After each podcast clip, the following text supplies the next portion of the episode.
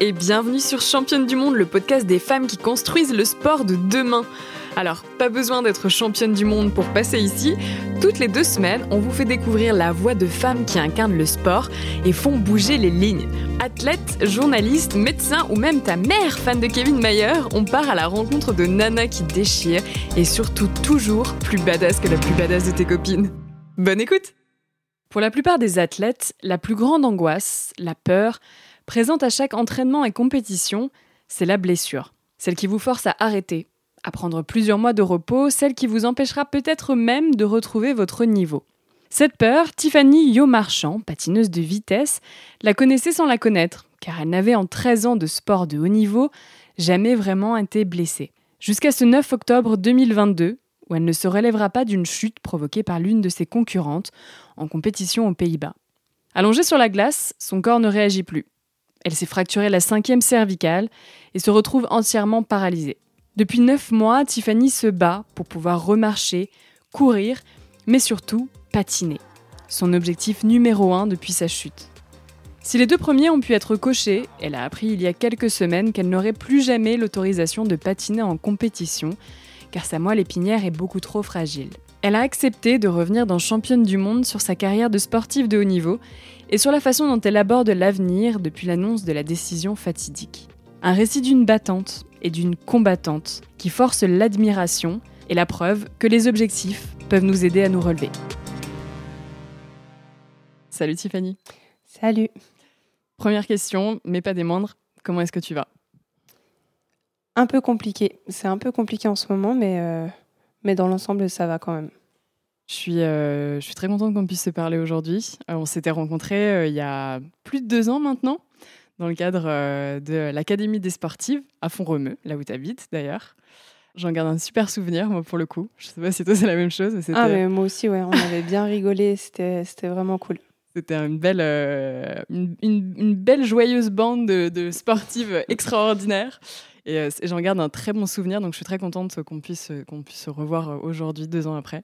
Il s'est passé des choses pour toi pendant ces deux ans. Oui. c'est le moins qu'on puisse dire. Euh, et, voilà, ça, me, ça, me, tenait à cœur en fait aussi qu'on puisse se revoir et que tu puisses nous raconter ton histoire. Et euh, donc merci beaucoup d'avoir accepté. Avec euh, grand, grand plaisir. écoute, ce que je, je te propose, enfin déjà, pour, pour reparler un petit peu aussi de ta carrière sportive, tu fais un sport qui est malheureusement assez méconnu, qui est le short track ou patinage de vitesse, on peut aussi l'appeler comme ça. Euh, pour euh, rapidement citer, euh, citer, ton palmarès, vous êtes devenue championne d'Europe en 2021, je crois, sur 3000 mètres. Oui, c'est ça. en équipe. Et également vice-championne du monde la même année. Oui, c'est ça. En équipe également, sur cette même distance. Oui. donc un très beau palmarès dont on a malheureusement, et je tiens à dire, pas assez entendu parler à ce moment-là. et je crois que le short track, c'est une histoire d'amour depuis que tu es toute petite. Je crois que tu as commencé, tu avais 8 ans, c'est ça? Euh, Ouais, j'avais, j'avais 9 ans. 9 ans? Ouais. Comment ça s'est passé? Mmh, Déjà, c'était euh, mon premier sport en club. J'avais jamais pratiqué avant. Et euh, j'ai débuté totalement par hasard. Euh, il se trouve que je viens d'un tout petit village du Doubs. Et on est moins de 100 habitants. Et ma voisine faisait du short track. Elle a découvert qu'il y avait un club à Belfort. Et elle a proposé à ma soeur jumelle et moi de les accompagner. Ce qu'on a fait et c'était parti. Ça a été le coup de foot direct? Ouais. Qu'est-ce qui t'a plu dans ce sport? Euh, Déjà, on n'était jamais allé dans une patinoire non plus. Ouais. C'était la première fois que je rentrais dans une patinoire, première fois que je mettais des patins et révélation. Tu te dis, euh, ben, pourquoi je suis pas venue ici avant Pourquoi on m'a pas montré la patinoire? Et c'est le, côté vitesse, le côté euh, qu'est-ce qui qu'est-ce qui t'a Parce que j'imagine que quand tu commences la vitesse, tu n'as pas forcément. J'allais dire c'était pas c'était pas vraiment la vitesse. Euh, au tout début. Non, c'était plutôt déjà l'Esprit Club. C'était vraiment un très très bon club. Et d'ailleurs, je suis dans ce même club à Belfort encore aujourd'hui. Les copains-copines, le fait que ce soit un nouveau sport d'ailleurs. puis oui, la glisse, les cascades, enfin les cascades, les petites chutes, tout ça. Comment a eu, on va dire, l'envie d'en faire presque ton métier, j'ai envie de dire? Ça a été euh, une évidence. Euh, comment ça s'est passé? Alors, j'aimerais dire que c'est un rêve de gamine, mais pas du tout. Euh, Moi, je faisais ça juste pour m'amuser. D'ailleurs, euh, souvent sur les compétitions, euh, avec ma sœur, on était dernière et avant-dernière. D'accord. C'était vraiment pas euh, de grosses performances. Et en fait, d'année en année, on a toujours continué. Et en, avant, en 2009, on a décidé d'aller au lycée à Belfort, pendant que tous nos copains copines allaient au lycée à Besançon, pour nous rapprocher de la patinoire. D'accord. Et donc, on a commencé à rajouter un entraînement par semaine. Donc, c'était pas beaucoup, mais ça nous plaisait.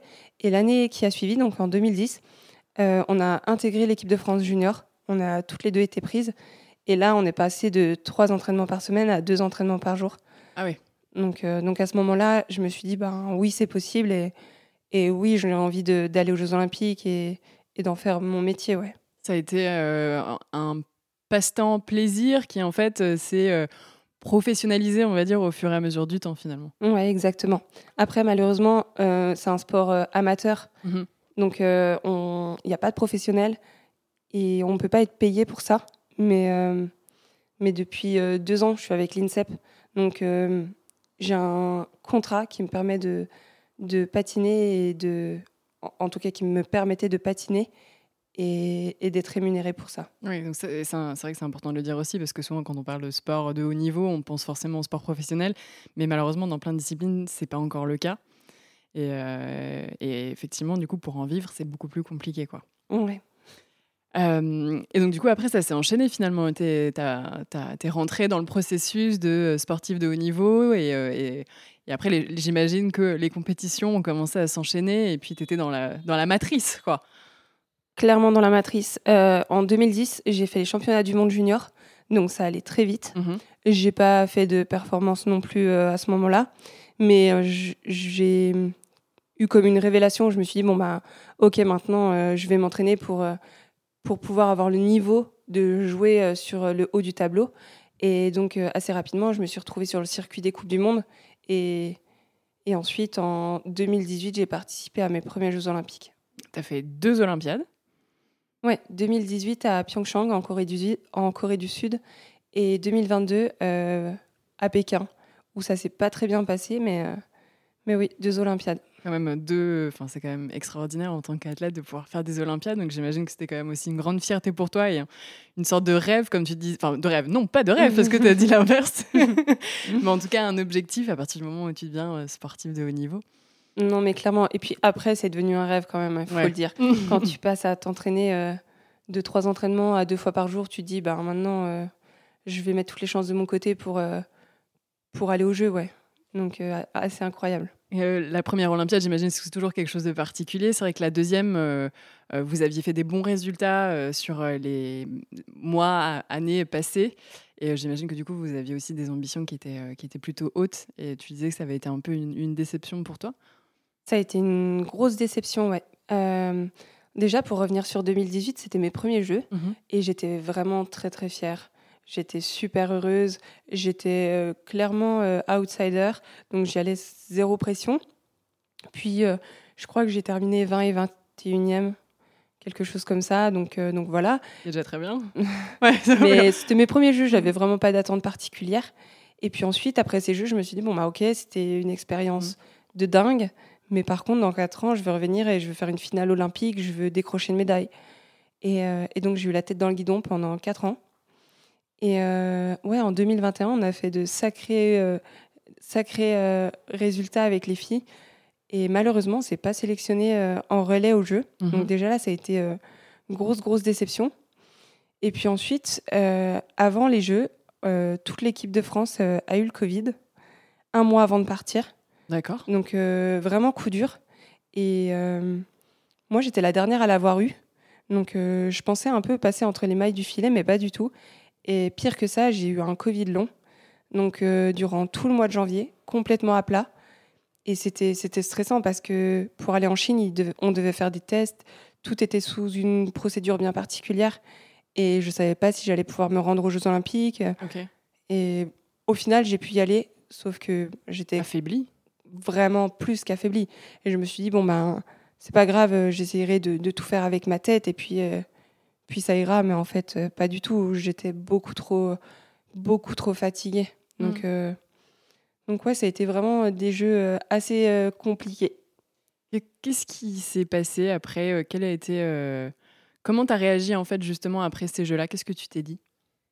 Pendant les jeux, c'est vrai que ça a été vraiment, vraiment ultra rude parce que je me fais disqualifier sur la première distance.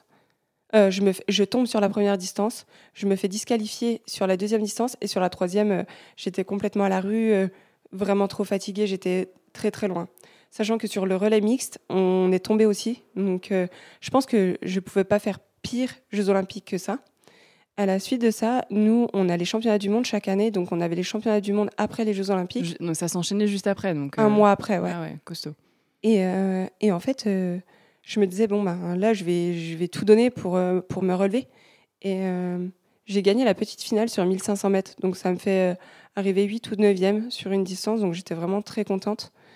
Et à la suite de ça, je me suis dit, bon, ben, c'est pas grave. il reste encore des Jeux Olympiques dans 4 ans. Et puis, puis même si c'est long, 4 ans, entre-temps, tu as des Coupes du Monde, tu as des championnats. Tu as le temps de faire la course, de te relever et de faire, de faire de belles perfs. Et donc, euh, j'étais partie dans cette optique euh, jusqu'à ce mois d'octobre. Oui, jusqu'à ce mois d'octobre 2022, du coup, aux Pays-Bas. Oui, c'est ça. Sur une course où euh, tu tombes. Fait de course, on va dire, plutôt malheureusement, ça arrive souvent. Sauf que là, tu te réceptionnes mal, enfin, tu tapes mal. Est-ce que tu, nous, tu, peux nous expliquer du coup ce qui s'est passé à ce moment-là?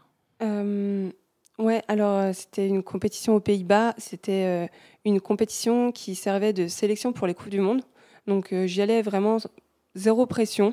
J'avais déjà fait une compète avant à Fourmeux, ça s'était très bien passé. Donc, donc je tiens quand même à dire que j'étais pas stressée, il n'y avait pas d'éléments extérieurs. Et on était sur le 1000 mètres, c'était la dernière journée de la compétition. Je vais pour faire un dépassement. Et là, j'ai une adversaire qui perd ses appuis et qui me fait chuter, mais ça arrive. Mhm. C'est vraiment euh, quelque chose de, courant.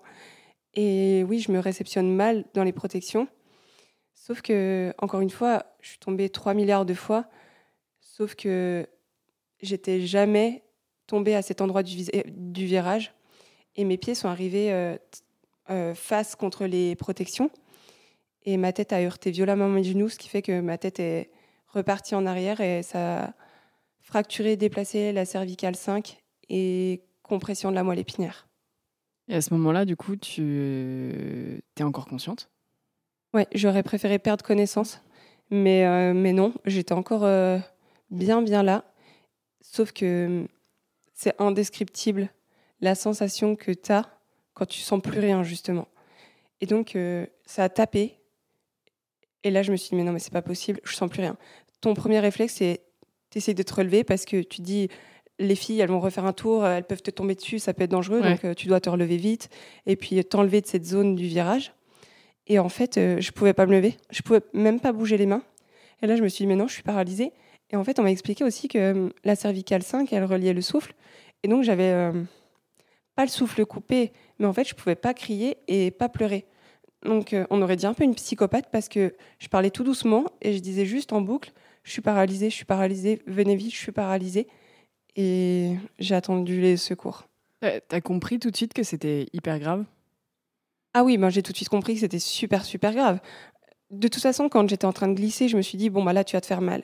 Je me suis dit, t'es jamais tombé comme ça, tu vas vraiment te faire mal. Mais j'ai jamais, jamais euh, envisagé de me fracturer une cervicale. Je pensais que j'allais me, me casser un tibia ou une cheville. Et puis ben là, je me suis dit, mais non, euh, je peux plus rien bouger, je suis vraiment paralysée. Et c'était, c'était vraiment dingue parce que je me disais, ben, je suis paralysée. Puis ensuite, je me disais, non, non, mais c'est pas possible, tu vas remarcher, tu vas recourir, euh, tu vas repatiner, et puis euh, tout ira bien. C'est tout de suite ce que tu t'es dit, même encore presque sur la glace, alors que ça venait d'arriver, c'est des choses qui t'ont traversé directement l'esprit? Mais en fait, mon, enfin, ma tête allait vraiment à 10 000 à l'heure. Mm. Je me suis dit ça directement. Je me suis dit, c'est impensable. Je vais vraiment remarcher. Je ne veux pas être en fauteuil. Je veux, enfin, c'est pas possible. Puis ensuite, tu as des idées quand même un peu morbides qui te passent un peu par la tête parce que tu sais pas comment réfléchir. Puis ensuite, tu te ressaisis et tu dis non, non, non, mais arrête de penser à ça. Ça va aller. Euh, c'est fou, c'est-à-dire que même, même quand tu as chuté, tu savais que tu allais te faire mal.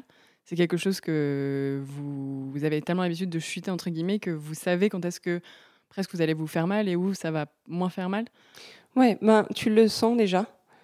En tout cas, moi, j'étais jamais tombée comme ça. Ouais. Et puis, on apprend à chuter. Donc, euh, oui, il y a des chutes en short track, mais généralement, on se fait pas mal. Mm. Oui, j'imagine que c'est une des premières choses que vous apprenez aussi, Oui. d'ailleurs, quand vous commencez à patiner. Oui, oui, clairement. Qu'est-ce qui se passe après dans... Donc, tu as, été, euh, été directement envoyé euh, à l'hôpital. euh, Je crois qu'on t'a, opéré dans la foulée, d'ailleurs, directement. Ça a été très vite. Ouais. Comment tu as vécu ça? Est-ce que euh, tu te, étais consciente de tout ce qui allait, euh, j'allais dire presque, te, que tu allais devoir surmonter quoi, derrière? J'étais à des années-lumière de tout ça. Déjà, je m'étais jamais blessée. Donc, euh, j'avais beaucoup de respect pour euh, tous les athlètes qui se blessent et qui reviennent. Parce que je me dis, mais c'est incroyable. euh, tu, dois taper- tu dois passer par tellement d'étapes que. Ouais, j'avais beaucoup, enfin, j'ai beaucoup de respect pour tous les athlètes euh, qui reviennent après une blessure. Et puis, heureusement qu'on m'a opéré euh, rapidement Ouais. parce que c'est ce qui a aidé aussi euh, à ma récupération. Et au début, j'étais dans le déni total. Donc, je ne savais pas du tout ce qui m'attendait. Je me disais juste, euh, oh ben mince, il faut absolument que je sois prête pour dans deux semaines en Coupe du Monde. D'accord. Mais vraiment en déni total. hein. Et après, je me disais, quand je me suis rendu compte que je pouvais plus marcher et que j'étais paralysée, dans mon lit d'hôpital le lendemain après l'opération, je me suis dit, bon, bah, peut-être que je pourrais être euh, euh, sur les championnats d'Europe en janvier. Oui, dans quelques mois, quoi. Ouais, non, mais toujours dans le déni. hein. Donc, euh, ouais, ça a été très long. Les premières pensées, c'était le sport. Ah mais tout de suite, dès que je pensais, dès que je pensais au patin, dès que je pensais à la glace, je me mettais à pleurer et je me disais mais c'est pas possible, j'ai juste envie de patiner. C'était pas, euh, enfin, presque ta vie quotidienne. J'allais dire, euh, ça a été euh, vraiment presque une obsession. Ça a été de, de pouvoir refaire du sport. C'était clairement ça qui me passait euh, par la tête, ouais. Parce que c'est vrai qu'on l'a pas dit, mais en fait, tu t'aurais pu complètement, t'aurais pu décéder sur le coup. C'est malheureusement quelque chose qui est assez fréquent, je crois, quand on se fracture la C5. Ouais. Donc, ça aurait pu être fatal à ce moment-là. C'est toutes ces choses-là, finalement, c'est des choses que tu as mis presque de côté. Enfin, le, c'était vraiment le sport, le sport, le sport. C'était ouais, c'était vraiment ça. Et puis, euh, je- du coup, je pouvais pas répondre aux messages, je pouvais pas me servir de mon téléphone, je pouvais Ouais. rien faire vu que j'étais paralysée. Et j'ai demandé euh, à ma sœur de poser mon téléphone euh, pour que je puisse enregistrer une vidéo. Et c'est là où j'ai enregistré cette fameuse vidéo Mhm. que j'ai postée il y a pas longtemps, où je dis que je jure de tout faire pour remarcher, recourir et repatiner. Mhm. Et en fait, c'était vraiment ça, mes trois objectifs. Et je savais pas du tout ce qui m'attendait, en fait. Je savais pas que j'allais devoir euh, réapprendre euh, à manger toute seule, réapprendre à tenir un stylo. En fait, toute, ces ré- toute cette rééducation-là, je l'ai pas du tout imaginée. Et pourtant, euh, je crois que les médecins, ils ont été plutôt alarmistes même. Ils t'ont, dit qu'ils étaient même pas sûrs que tu puisses remarcher un jour. Ouais, ils m'ont dit que je remarcherais. Bah, mon chirurgien, juste avant de m'opérer, m'a dit que je remarcherais probablement plus jamais. Le lendemain, quand il est venu, il m'a dit bon bah si tu remarches, tu remarcheras peut-être euh, dans un an. euh, on ne sait pas, euh, personne ne sait. Donc ouais, c'était c'était très grave. Ça, c'est quelque chose que tu t'es, tu t'es jamais dit. Ok, j'accepte, on verra. Ça a tout de suite, on a l'impression que ça a tout de suite été, même quand il te dit euh, peut-être que tu ne remarcheras plus jamais. Pour toi, c'était pas possible. Non, mais c'était franchement, c'était hors de question. En plus, quand tu es sportif de haut niveau, tu, tu fais ça tous les jours. Le sport, c'est un besoin. Donc tu dis être immobilisé, mais c'est terrible. Et, et en fait, je voulais pas l'entendre. Donc quand on me disait ça, je, je, enfin, je pas, enfin, je l'écoutais pas. J'étais Mm. dans la dans la pure folie. Donc euh, je lui disais ok, sauf que j'en pensais pas moins. Enfin, je- j'en pensais pas du tout ça, pardon. Est-ce que c'était aussi un mécanisme de protection aussi, peut-être, j'imagine, pour toi, de... parce que c'était trop dur à entendre ça? Parce que je l'ai jamais envisagé. Ça été, c'était pas possible. Non, c'était pas possible, non. Qu'est-ce qui s'est mis en place après dans ton, dans ton cerveau? Tu as été opéré, tu as été rapatrié en France parce que tu es resté quelques semaines euh, aux Pays-Bas après ta chute. Euh, et du coup, le processus euh, a démarré en France en fait pour ta convalescence. Comment tu as envisagé ça? Qu'est-ce qui te passait par la tête dans ces moments-là? J'imagine où tu étais dans une chambre d'hôpital, euh, où tu dois avoir des moments aussi où tu étais, étais en permanence face à toi-même dans ces moments-là. Comment tu le vis ça? Alors, j'ai passé euh, un mois aux Pays-Bas, mais j'ai eu la chance d'avoir euh, au début mon coéquipier qui est resté après la compétition avec mon manager. Ensuite, assez rapidement, j'ai eu ma mère, ma sœur, ma nièce et mon copain qui sont venus. Mon copain est resté euh, tout le mois avec moi aux Pays-Bas. Et ouais, j'ai eu beaucoup de chance qu'il soit à côté de moi. Puis ben, assez rapidement, je me suis dit, bon, ben, il faut absolument que j'intègre un centre de, rééducation mhm. pour débuter les soins parce que là, j'étais dans un hôpital, hôpital, donc... il fallait quelque chose de plus adapté. Exactement. Et puis ensuite, après les Pays-Bas, je suis allée à Besançon pendant dix jours. Là, ça a été vraiment compliqué parce que ils m'ont mis dans un centre neuro où, où ils avaient très peu de personnel, donc, euh, donc j'ai vraiment beaucoup régressé. Euh, ils m'ont alité pendant plus d'une semaine. Et là, euh, ouais, là, je, j'étais vraiment pas bien parce que je me disais, mais je suis en train de perdre l'avance que j'avais gagnée aux Pays-Bas, ça, ça allait vraiment pas. Puis ensuite, quand j'ai intégré le centre de rééducation, Là, je me suis dit, OK, les choses sérieuses vont commencer. Et puis euh, après, euh, je vais pouvoir débuter la réathlétisation. Mmh. C'est fou, hein, quand on t'écoute, on a, on, a vraiment cette sensation que c'était. Euh, tu étais presque, tu avais un, un, programme bah, comme en fait, le même raisonnement qu'une sportive de haut niveau. Mmh. quoi. C'était OK, il s'est passé ça. Bah, en fait, hop, en tant de temps, je veux réussir à faire ça. Tu t'es donné des objectifs toute seule, en fait, dans ta tête, de remarcher, de recourir. C'était en fait, je pense que c'était un peu aussi comme une planification d'entraînement. Tu te dis, bon, ben, tu vas fonctionner par cycle. Ce cycle-là, il vient d'être terminé. Donc cet objectif, il a été atteint. Maintenant, tu vas t'en fixer d'autres. Et puis, euh, jour après jour, semaine après semaine, je voyais un peu ce qui avançait. Et d'ailleurs, quand j'étais aux Pays-Bas et que je pouvais euh, me servir de ma main gauche, parce que ma main droite a été paralysée pendant mmh. longtemps, et même au début, d'ailleurs, quand je ne pouvais pas bouger, je dictais à mon téléphone tous les progrès que je faisais jour jour. Par jour. En fait, euh, j'ai tenu un cahier d'entraînement parce que je considère que c'était quand même de l'entraînement depuis le premier jour jusqu'à jusqu'à quasiment aujourd'hui. Tu as documenté tous tes progrès Ouais, même si c'était minime. Par exemple, juste euh, mon index qui bougeait un tout petit peu, je le marquais. Je marquais vraiment euh, tout ce qui progressait chaque jour. C'était une manière pour toi aussi de, de garder espoir et de voir aussi que ça allait vers le mieux. Et donc, de, aussi, j'imagine, pour toi, de, te faire du bien, euh, de voir que ça progressait, quoi. Ah ben, clairement. De toute façon, je me disais, ben là, ça peut pas être pire. Mmh. Donc, euh, il va falloir euh, progresser tous les jours jusqu'à atteindre le maximum. Il y a, y a des choses qui te permettaient de, de sentir mieux dans ces moments-là? Ce qui me faisait vraiment du bien, c'était quand même mon entourage. Parce que, parce que je pouvais parler. Je pouvais parler librement et en fait, euh, j'étais en boucle. J'étais en boucle sur le patin, j'étais en boucle sur l'accident. Et, et ma sœur est super parce que elle m'a écouté euh, jour et nuit pendant, pendant des mois et surtout pendant le premier mois parce que j'étais vraiment, vraiment, vraiment en boucle. Donc, euh, donc ça, ouais, ça m'a aidé. Et puis, c'était des, situations tellement euh, improbables que à certains moments, Tristan, mon copain, et ma sœur Manon rigolaient entre eux. Et de les voir rire, bah, ça me faisait du bien parce que ça dédramatisait un peu la situation. Et quand tu disais que tu étais en boucle, c'était quoi le sentiment qui prédominait? Tu étais en colère? Ah non, pas du tout. J'ai jamais été en colère. J'étais triste. J'étais vraiment, j'étais vraiment triste. Je me disais, Ouais, je me disais, ben, j'ai juste envie de patiner et, voilà, c'est tout. Et le, le reste, c'est-à-dire, le, on va dire, la, la, vie commune, entre guillemets, c'est ça enfin, pas que ça t'intéressait pas, mais c'était vraiment complètement secondaire?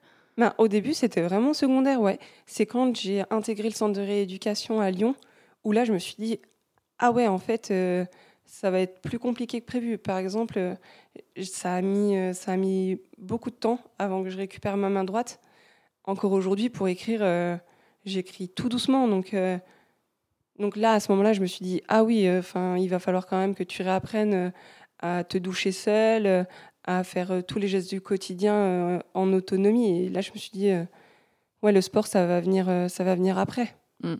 Tu as pu remarcher hyper vite alors qu'on t'avait quand même dit que potentiellement tu ne remarcherais plus jamais, ce qui n'est pas le cas de toutes les autres personnes qui ont des, des blessures similaires. Est-ce que tu t'es rendu compte quand même que ton avancement était rapide et que euh, tu progressais vite, quoi?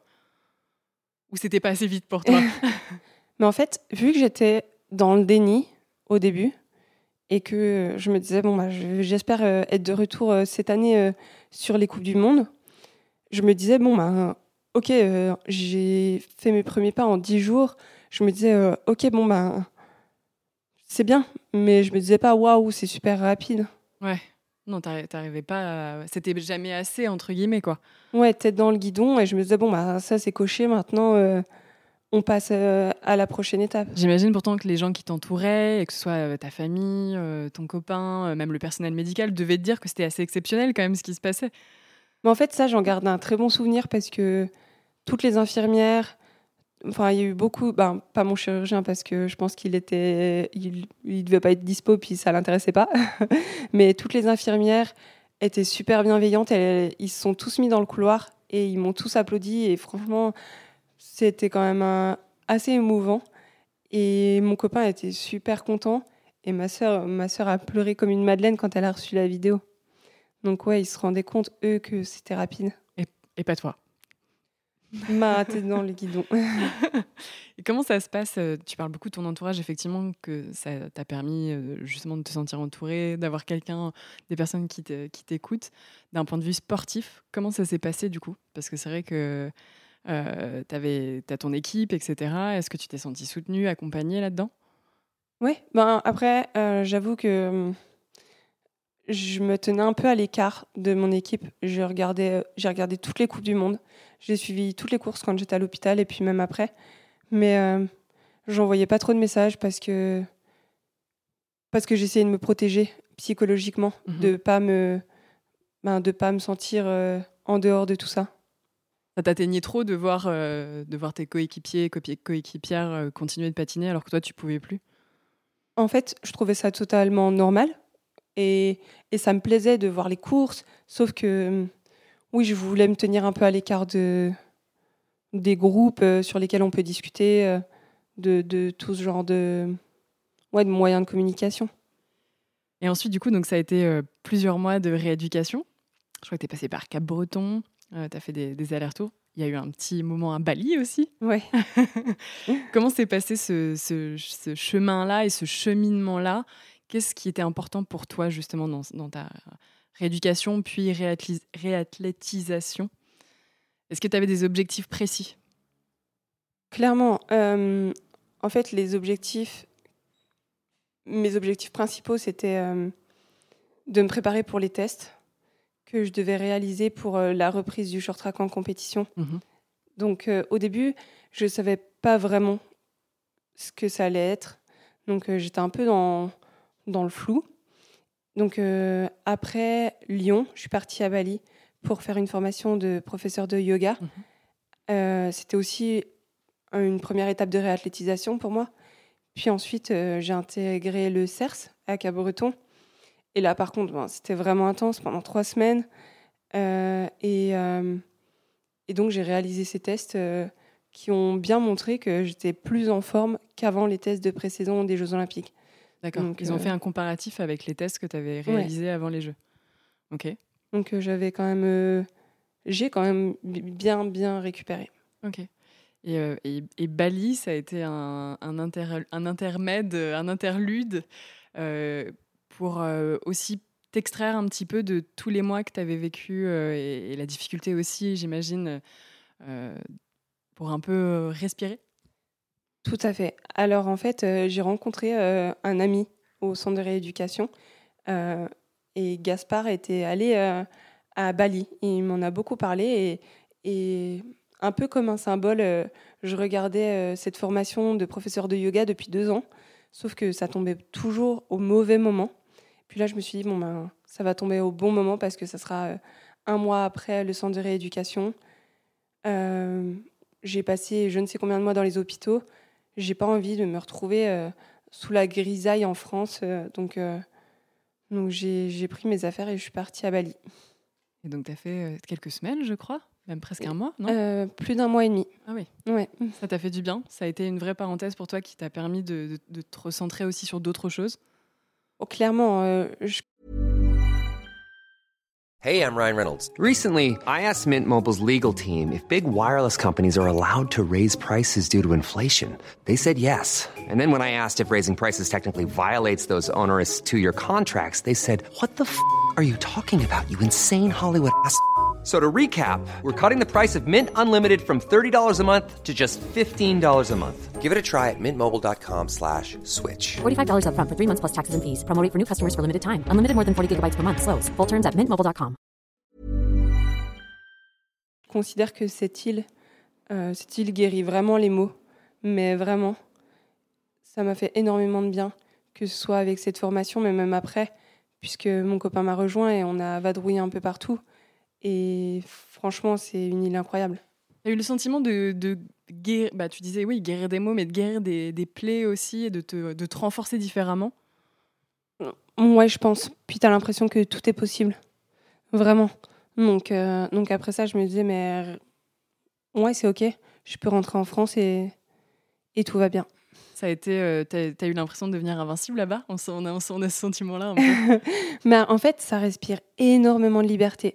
Déjà, tu, tu vois, euh, je me sentais bien parce que je pouvais monter derrière quelqu'un en scooter. euh, personne n'était là à me dire, bah non, tu peux pas faire ça Ouais. parce que tu t'es fait opérer.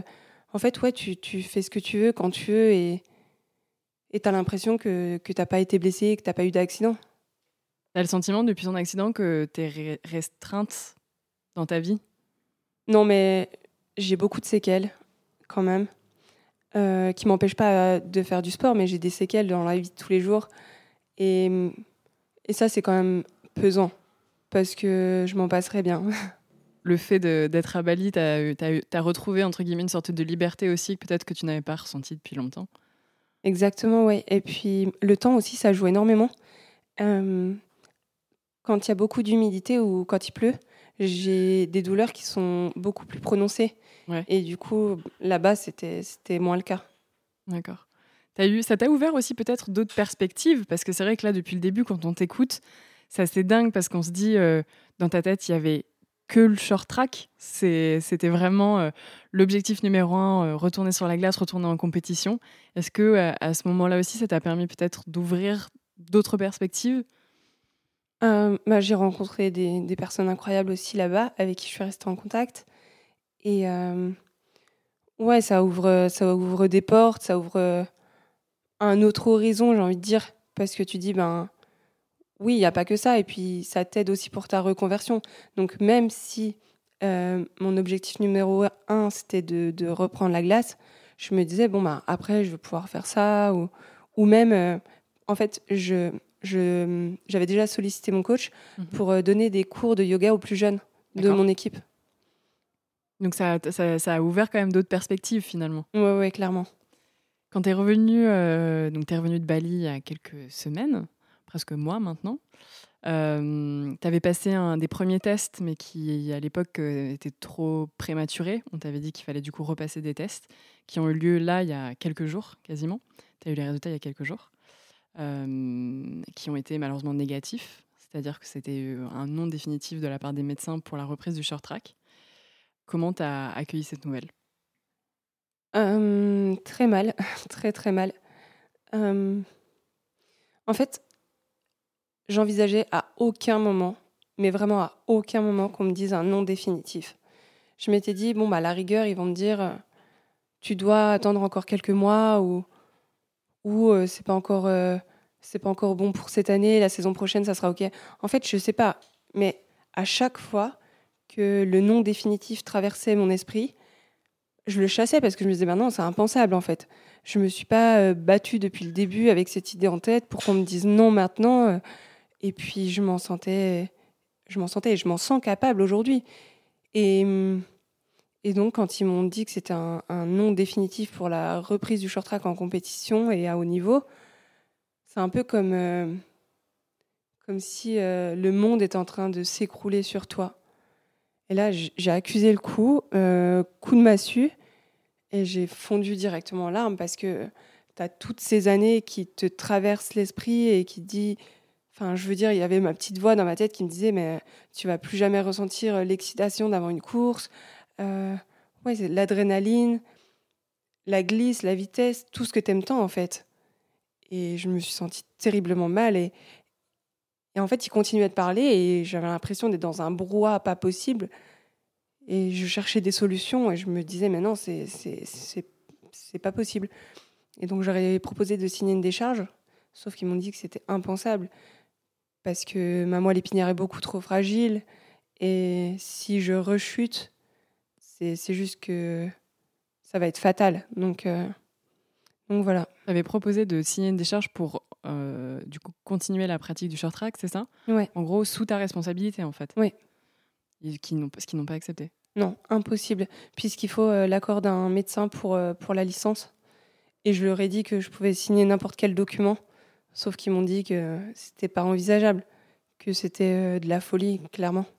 Là, à l'heure d'aujourd'hui, tu serais capable de mettre ta vie en danger pour pratiquer le short track? Là, depuis une semaine, j'accuse vraiment encore le coup.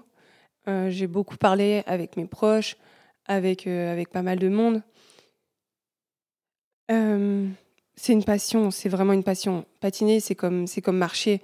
Je fais ça depuis 20 ans et ouais, c'est, c'est plus qu'une passion même. C'est vraiment un besoin. Et donc, oui, j'étais clairement euh, prête à mettre ma signature pour, euh, pour pouvoir de nouveau patiner. Après, est-ce que ça vaut le coup ou pas? Euh, J'ai envie de dire, la raison dira non, mais la passion dira oui. Là, tu es en, en process en ce moment? Tu es en train d'essayer justement d'analyser, cette, j'imagine, cette, cette réponse? Il se passe quoi dans ta tête? Hum, je me dis que hum, de toute façon, j'ai pas le choix parce que personne ne m'autorisera à faire ça. Et hum, on m'a interdit la reprise du short track à haut niveau en compétition, mais pas d'autres sports. Donc je me dis, mais ça peut te, te donner peut-être des idées. Et donc euh, je suis en train de réfléchir à ça en ce moment. Puis, puis même pour euh, une reconversion à comment aider les athlètes. Ah, En utilisant ton expérience, du coup, aussi euh, personnelle et euh, de l'année, euh, enfin des dix mois que tu as vécu aussi pour le, réutiliser sur d'autres personnes? Ouais, je pense que ça peut, je pense que ça peut aider. On m'a fait beaucoup, beaucoup de retours, notamment sur les réseaux. On m'a envoyé beaucoup de messages pour me dire que j'avais aidé beaucoup de personnes. J'avoue que je m'en rends pas compte parce que encore une fois, j'ai eu la tête dans le guidon pendant pendant tous ces mois. Et par contre, je suis vraiment très heureuse si ça a pu aider beaucoup de monde. Et ouais, je suis prête à passer des diplômes pour euh, pour euh, que ça puisse aider. Est-ce que tu dirais finalement aussi que cette envie de remonter sur la glace et, euh, et de absolument re- revenir en compétition aussi sur euh, tous ces mois de, de rééducation t'ont presque sauvé la vie en fait finalement avec le recul? En fait, j'ai beaucoup de personnes qui m'ont dit ça. Euh, oui, je pense que de toute façon, ça a aidé d'avoir un objectif. Ça m'a forcément aidé parce que tant que je cochais pas la petite case, euh, je j'en démordais pas et, et je pense que ça a aidé, ouais. Ça t'a permis de. J'imagine, on n'en a pas trop parlé, mais des hauts et des bas très bas, il y a dû en avoir Mm. aussi. Ouais, il y a eu des très très gros bas. Euh, ouais, de l'incertitude. En fait, ce qui est difficile, c'est que c'est que j'avais jamais de réponse à mes questions. Par exemple, euh, quand tu te casses euh, un tibia, on te dit bon bah t'en as pour euh, tant de temps de consolidation. Tu pourras reprendre dans, dans tant de temps. c'est des réponses quand même assez claires. Et moi, on me disait tout le temps, mais vous savez, c'est la neuro, on peut pas savoir. Et donc, c'était le flou et l'incertitude en permanence. Et j'en avais marre parce que je me disais, mais, mais je sais pas vers quoi je vais. Et des fois, ben, ben ouais, j'étais vraiment dans le mal, mal, parce que, parce que t'es es sous des doutes en permanence. C'était euh, ouais, l'incertitude, l'incertitude des choses qui, du coup, euh, t'as aussi, j'imagine, bah, obligé à avoir des objectifs concrets à côté, des choses euh, tangibles Ouais, exactement. pour contrebalancer cette incertitude permanente en fait de ta situation, quoi. D'où les objectifs, d'où le carnet d'entraînement et d'où les petites listes où je cochais euh, pour euh, voir quelque chose de concret. Là, maintenant, dans ta, dans ta rééducation, c'est quoi le, le programme, entre guillemets? Il y a encore une suite, euh, tu as un accompagnement, j'imagine que tu as encore des rendez-vous médicaux qui doivent se passer. Comment ça va se passer là, dans les prochains mois? Euh, Déjà, je vais être suivie à vie. Donc, IRM, échographie, scanner. Et ensuite, oui, j'ai des rendez-vous médicaux régulièrement. Donc là, je vais en avoir les prochains mois. Pour la rééducation, maintenant, je la fais moi-même. Et ça aide beaucoup de pratiquer du sport. Donc en ce moment, je roule beaucoup. Et euh, pour, euh, bah pour le mois de juillet, par exemple, je vais faire la traversée des, Pyrénées avec mon copain. Donc ça aussi, ça va aider d'être toujours en mouvement. Puis ensuite, euh, traitement. J'ai un traitement pour le moment à durée indéterminée. Et toi, tes objectifs à toi, tu arrives à t'en créer des nouveaux maintenant ou c'est encore compliqué? Alors, pour tout dire, j'attends des réponses à d'autres questions en ce moment. D'accord. je voudrais me mettre au vélo au vélo de route. Euh, et donc, euh, j'attends d'avoir l'accord des médecins pour euh, savoir si tout est OK. À la suite de ça, je pense que je pourrais me fixer des objectifs. Puis ben là, je suis en train de, de faire une liste, ouais, parce que j'adore faire des listes tout le temps, tout le temps, tout le temps. Donc, je suis en train de faire une liste un peu de ce que je vais faire ces prochains mois, que ce soit en formation, mais aussi en challenge un peu sportif, parce que, ben, encore une fois, c'est clairement un besoin. Donc, donc, je suis en train de regarder certaines petites courses pour euh, ouais, me fixer de nouveaux challenges. Toujours dans l'objectif. Ouais. Euh, qu'est-ce que ces derniers mois, euh, j'imagine qu'il s'est passé énormément de choses, tu as, as, dû avoir des milliards de réflexions, on l'a dit en off, mais des milliards d'émotions aussi. qu'est-ce que qu'est-ce que tu as appris sur toi-même sur ces derniers mois? On m'a toujours dit que ma plus grande force, c'était mon mental. Vraiment que c'est ça qui faisait la différence. Tu vois, moi, j'ai jamais été euh, une athlète talentueuse. Je trouve qu'il y a des athlètes, quand tu les vois, bah, ils ont ça dans le sang. Ils sont pas. C'est un peu comme quand tu es à l'école. Euh, T'en as, ils ont vraiment euh, des facilités. Bah, les athlètes, il y en a, c'est pareil, ils ont, ils ont vraiment ça dans le sang. Mais moi, j'ai clairement pas ça dans le sang. Je suis juste passionnée. Et donc, euh, j'ai dû travailler pas plus dur que d'autres athlètes, mais j'ai toujours était très assidu avec toujours l'idée de, de parfait et d'avoir ouais, de bons résultats. Et donc, on m'a toujours dit que mon, ma plus grande force, c'était mon mental. Et là, je me dis depuis quelques mois, ben, ouais, c'est peut-être ça que j'ai appris de moi. Que oui, c'est le cas. Et je l'avais jamais dit avant, mais oui, je pense que j'ai un mental de, de, tête dure. Et voilà, c'est ça. Puis qu'il faut croire en soi, vraiment. Tu as été accompagnée aussi par des psychologues d'ailleurs? Euh, Oui et non. Alors au début, euh, j'ai tenu au courant euh, ma psy. Et puis, puis en fait, j'avais pas la tête à ça. Vraiment, j'avais j'avais envie juste de reposer uniquement sur moi-même. C'est un peu bizarre parce que dans des moments aussi douloureux, je pensais justement me tourner vers quelqu'un. Et en fait, pas du tout. On n'a pas ressenti le besoin, au contraire, tu as, rejeté un peu ça. Exactement, ouais. Pourquoi? Pour euh, Comme si tu devais surmonter ça uniquement par toi-même? Mais en fait, je savais pas quoi dire. Parce que pour moi, euh, vu que j'étais pas dans. Si cet épisode vous a plu, n'hésitez pas, à vous abonner à Championne du Monde sur les ah plateformes d'écoute et à nous laisser commentaires et étoiles sur Apple Podcast. Et rejoignez-nous sur Instagram pour plus de news et infos sur le sport féminin. À bientôt. C'était compliqué. Ouais, ben c'est ça. Je me disais, mais en fait, qu'est-ce que je vais raconter euh, Je vois pas comment on peut m'aider. C'est vrai? Alors que des choses à dire, j'imagine qu'il y en avait plein. Ouais, il y en avait, il y en avait plein, plein, plein, mais je sais pas, je me tournais euh, vers mon entourage et pour moi, c'était suffisant. Tu sens que malgré du coup ce non-accompagnement et enfin cet accompagnement euh, intrapersonnel, du coup, c'est un peu ça, ça ça t'a tu te sens solide là quand même à l'heure actuelle? Tu te sens est-ce que tu te sens même presque plus solide qu'avant ton accident? Euh, ouais, quand même. Je pense que. En fait, ça m'a permis de relativiser aussi beaucoup. Donc, je me sens solide dans le sens où. Ben, je relativise. Et je sais pas comment dire. Tu vois, ça, si par exemple, il y a quelque chose qui va se passer, tu vas dédramatiser la situation et ça ira. Donc, je trouve que ça, ça rend plus solide. Mais c'est pas euh, je m'en fous de tout et, et tout est beau et tout est cool. Mais ouais, je me sens quand même vraiment plus solide qu'avant le fait d'avoir traversé des choses euh, hyper difficiles, euh, et horrible, du coup, te permet maintenant aussi de, voir quand les moments sont justement plus légers.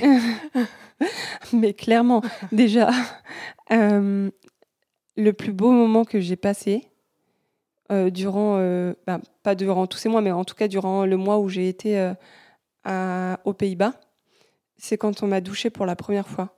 En fait, on m'a pas douché pendant une semaine, donc c'était horrible. Et quand on m'a douché pour la première fois, mais là je me suis dit, mais en fait, les petits, les petits gestes comme ça, du quotidien, on s'en rend juste plus compte. Et quand j'ai pu prendre ma douche toute seule pour la première fois euh, à Lyon, je me disais, mais le pouvoir de l'autonomie, c'est quand même incroyable. On ne se rend pas compte de la chance qu'on a. T'as l'impression d'être une, une, autre personne maintenant? Non, non, mais je me rends compte maintenant, ouais, vraiment de, de la chance qu'on a de pouvoir, euh, ouais, de pouvoir être autonome. Avec tout ce que tu as traversé, on, on, se dit pourtant effectivement que la Tiffany d'avant, avant l'accident, et la Tiffany de maintenant, elle a quand même parcouru un très long chemin, et euh, qui n'est pas fini d'ailleurs, mais que ça a dû forcément aussi te moduler sous plein d'aspects. C'est pour ça que je dis, est-ce que tu es encore la même personne qu'avant?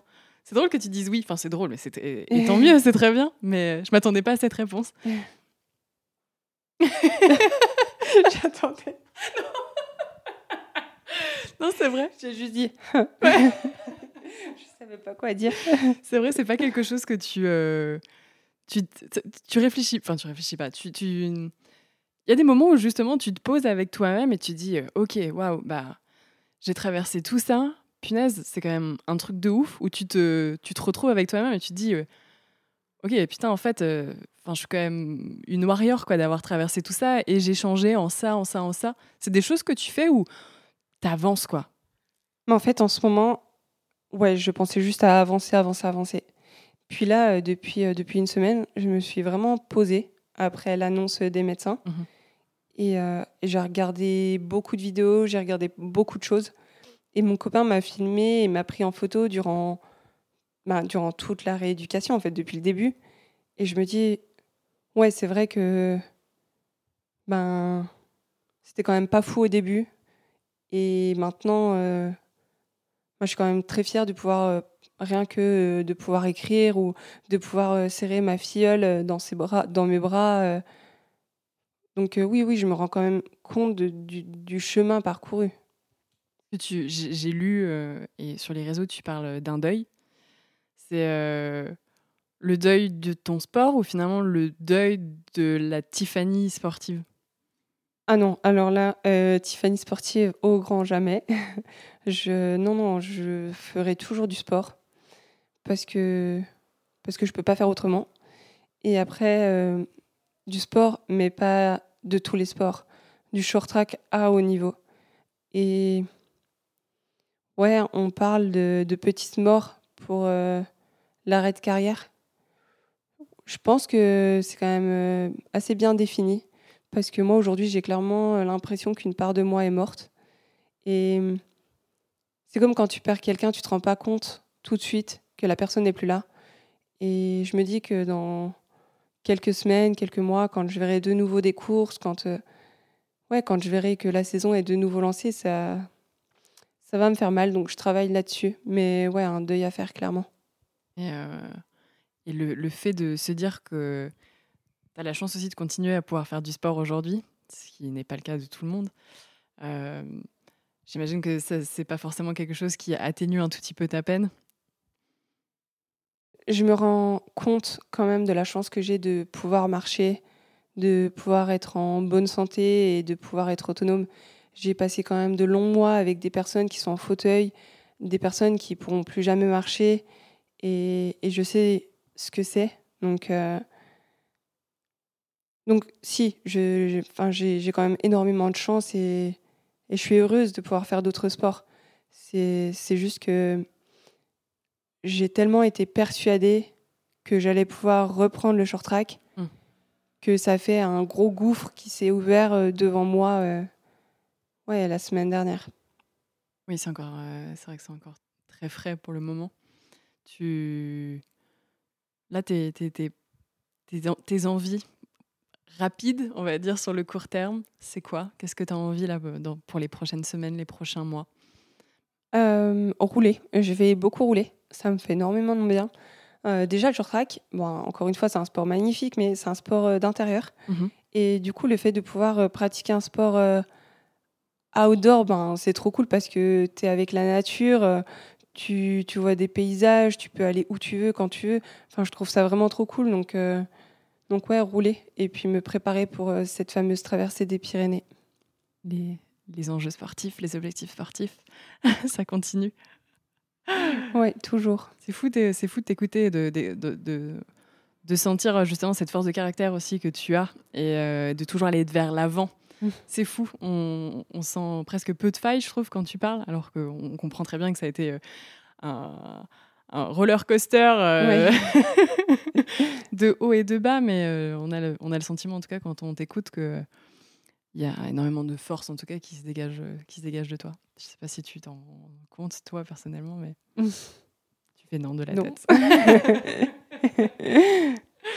Qu'est-ce qu'on peut, qu'est-ce qu'on peut te souhaiter aussi pour, euh, pour la suite, pour les gens qui t'entourent aussi En fait, comment, euh, bah, qu'est-ce qui, qu'est-ce qui, est- qu'est-ce que t'attends aussi des autres? J'imagine que tes, je sais pas si tes relations avec les autres aussi ont changé, ont évolué. Est-ce que euh, Euh, moi, j'aimerais juste qu'on m'autorise à faire de nouveau la course. Euh, vraiment, que je puisse de nouveau ressentir ça. quelle qu'elle soit, du coup? Oui, quelle qu'elle soit. Si c'est dans le vélo, bon, c'est cool. Si c'est dans un autre sport, c'est cool aussi. Donc, euh, donc ouais, j'espère vraiment ça. Est-ce que les perspectives aussi euh, de, de yoga, parce que finalement aussi ce, ce- ton parcours de vie t'a amené aussi à faire d'autres choses qui te trottaient dans la tête depuis un certain temps et que tu n'avais pas eu le temps de, euh, de concrétiser, c'est aussi quelque chose qui t'importe? Ah ben clairement, je fais du yoga et de la médite tous les jours, donc euh, ça c'est essentiel pour moi, pour mon bien-être. Et puis, euh, puis faut pas croire, le yoga c'est c'est difficile aussi, donc euh, non c'est c'est vraiment beau euh, comme pratique et je vais continuer d'exercer. Tu es fière de toi? T'arrives à te dire que tu es fière de toi? Tellement bizarre comme question, euh, on m'a jamais posé ça comme question. euh. Euh, oui, je crois, oui. quand même un chemin incroyable que tu as, que as parcouru et que tu as, réussi à, à surmonter entre guillemets les obstacles qui s'est passé devant toi. Donc c'est vrai que euh, j'imagine que les autres doivent te dire qu'ils sont fiers de toi, non? Ouais. ouais, surtout ma famille. et, le, et le soutien euh, de, ton, de ton copain. euh. Ouais. et, euh, et justement, si, euh, si toi, il y avait euh, un enseignement finalement de, de, ce, de ce parcours, qui n'est pas fini bien évidemment, hein, c'est un parcours jusqu'à la fin de ta vie, tu le disais toi-même, hein, finalement, c'est un accident qui fait partie de toi et donc du coup qui sera là pour toujours. Euh, S'il y a quelque chose, en tout cas, que, cet accident terrible t'a appris, qu'est-ce que c'est? Qu'est-ce que tu retiens vraiment de, de ces derniers mois très difficiles? Même si la fin est pas celle que j'aurais souhaité, je dirais que faut jamais perdre espoir. D'ailleurs, c'est mon tatouage sur mon avant-bras que j'avais fait avant l'accident, il y a bien avant. Et je me suis toujours dit ça. Mais aujourd'hui, ça prend encore euh, mille fois plus de sens. Je me le suis toujours dit, mais ouais, faut jamais perdre espoir parce que parce que ça vaut le coup de se battre et qu'il faut vraiment croire en soi, ouais. T'es euh, optimiste pour le, pour le futur? Clairement, oui. Là, c'est dur en ce moment. Mais ouais, bah, comme tu disais, il faut, faut aller de l'avant. Toujours. Je trouve que ça vaut quand même vraiment le coup de se battre, d'aider les autres. Puis la vie est belle quand même. Donc, euh, Tout à fait. Une, euh, une question aussi que je pose euh, toujours dans le podcast. Euh, le podcast s'appelle Championne du monde. Quelle est ta définition, toi, de ce qu'est une championne? Je me souviens, tu m'avais déjà posé la Ouais. question quand on avait fait le podcast Il y a deux ans. Mm. Ouais, mais ma réponse était très bien. Je m'en souviens plus d'ailleurs. Peut-être que du coup, ta, ta définition a changé aussi euh, maintenant. Ouais. Je pense qu'une championne du monde, c'est une championne. Une championne. Une championne, juste une championne. Une championne, c'est quelqu'un qui croit en soi très fort et qui n'a pas de barrière, pas de limite. Ça, c'est important. Par exemple, euh, Clarisse, euh, je trouve que c'est très beau parce qu'elle y a cru, elle y a toujours cru. Elle s'est dit, ben, ok, je viens d'avoir un bébé et c'est pas pour autant que je vais pas y arriver. Et ça, pour moi, c'est la définition claire d'une championne. Toi, du coup, t'as pas de limite? Non, j'ai pas de limite. les pètes toutes? On fonce. J'essaye en tout cas. bah, je crois qu'en écoutant en tout cas euh, ton récit, c'est clairement ce qu'il en ressort en tout cas, et c'est la, la capacité aussi assez incroyable que tu as à aller de l'avant. C'est assez fou, je trouve, de d'aller de, de, d'aller euh, de dépasser tout ça en tout cas, euh, non sans mal bien évidemment, hein, mais en tout cas ta capacité à avancer et à toujours garder aussi de l'espoir et à savoir, comme si tu savais de toute façon que tu allais guérir et, et, et retrouver pratiquement en tout cas toutes tes capacités. Je trouve que c'est ce qui, ce qui ressort et qui est assez, ce qui est assez incroyable. Tu crois au pouvoir de l'esprit aussi? Euh, je vais passer pour une folle si je dis oui ou pas. Bah, je pense pas. Non, non, pas du tout. ok. Non, euh, plus sérieusement, euh, le mental, c'est le mental, l'esprit, tellement important pour moi. Mais beaucoup plus que le corps physique. Et oui, et je pense que la méditation, c'est clairement une clé de la performance, vraiment. Mais que ce soit dans la vie de tous les jours comme dans le sport de haut niveau. Mmh. Ouais, j'y crois, crois aussi beaucoup. Tu penses que ça, ça t'a permis aussi de d'aller mieux et de, au-delà de, de ton physique, effectivement, et d'un point de vue médical aussi, de, de permettre euh, de, de guérir plus vite? Clairement, oui. Bon, j'en suis persuadée. J'ai beaucoup médité, beaucoup, beaucoup. Et je suis persuadée que ça m'a vraiment aidé. Mais plus que persuadée même. S'il y avait, euh, juste pour euh, peut-être conclure ce podcast, euh, un message que tu souhaites passer aux personnes qui traversent aussi des périodes difficiles, qui ont eu des accidents, pour le coup des maladies c'est un peu différent, mais en tout cas qui traversent aussi des, des, des pépins physiques compliqués, et que tu aimerais transmettre, et comme on disait, les apprentissages aussi que toi, tu as eu durant ce, parcours-là, qu'est-ce que tu aimerais leur dire? Euh, Moi, il y a une phrase que je me disais beaucoup à l'hôpital, c'est euh, Après les ténèbres, la lumière ». Et ça, ça me parle beaucoup, parce que quand on est vraiment au plus mal, et qu'on doute, et qu'on est dans l'incertitude, ben, il faut toujours essayer d'être euh, positif, parce que on dit que le positif attire le positif, ben, c'est vrai. Et encore une fois, le pouvoir de l'esprit, le pouvoir du mental, ça joue énormément. Donc, ouais, encore une fois, croire en soi aussi. Et puis, ne pas garder les choses pour, euh, pour soi et se renfermer. Vraiment parler, que ce soit avec, euh, avec euh, des amis, de la famille, n'importe qui, à n'importe quel moment, mais je trouve que c'est important. Tu te sens plus sereine maintenant vis à -vis de la vie?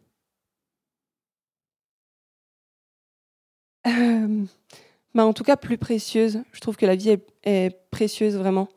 Euh, on dit que quand tu frôles la mort, tu te rends compte que, que tu n'as qu'une seule vie. Euh, ben oui, c'est vrai. Mais ouais, je me sens quand même assez sereine. En tout cas, je me sens bien.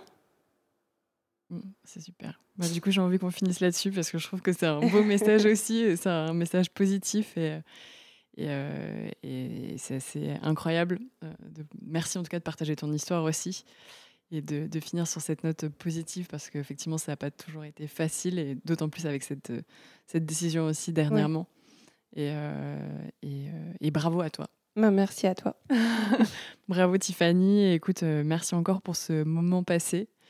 Et, et je suis sûre que la suite est très belle. J'espère.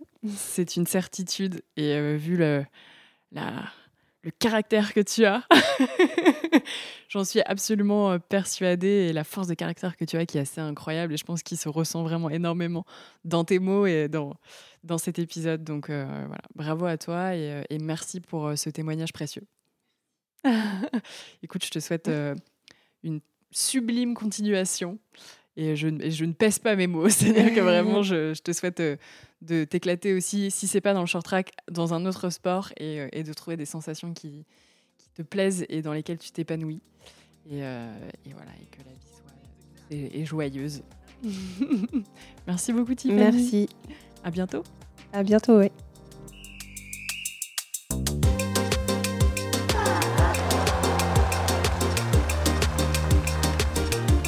40